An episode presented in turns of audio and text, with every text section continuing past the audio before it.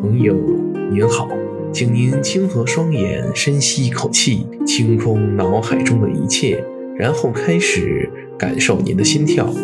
朋友您好，欢迎您回到清风堂的个人空间，这里是本空间第二十一期节目的现场。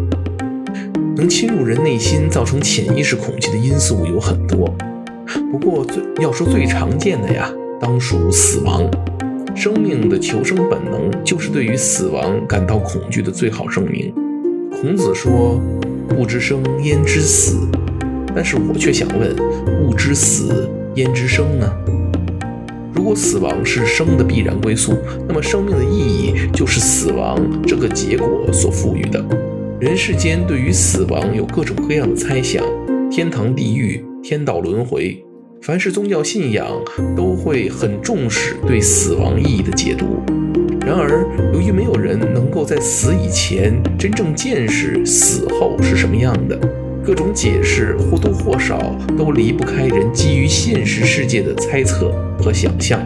但是从近代西方思想启蒙开始，由于自然科学的研究深入，人曾经一度认为自己距离完全了解整个世界只有一步之遥了。然而，神迹似乎没有想象中那样无所不能，因此以无神论为代表的极左思想逐渐将死亡等同于肉体灰飞烟灭，却忽略了驱使人独立于世间的意志。西方基督教称之为灵魂，而中国儒家称之为天性。其实，将生命彻底等同于自然实体这种说法，解释不了为什么从古至今无人不惧怕死亡。而更没有人像近现代无神论者那样，让对死亡的恐惧进入自己内心最深层的潜意识。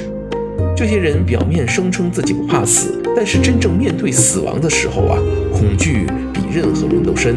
过分激进且情绪化的言行，才是最好的证明。人的精神啊，最需要的不是物质或者名利，而是一种希望。死亡即灰飞烟灭，可以直接得出生命无意义的推论。从这个角度理解，即便进入十八层地狱，那也是证明还有向后延续的希望。因此，灰飞烟灭对于人灵魂上的摧残呢，更甚于地狱论。好了，今天的节目就到这里，感谢您的时间和信仰。现在，请深呼一口气。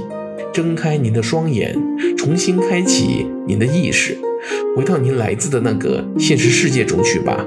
愿神与您同在。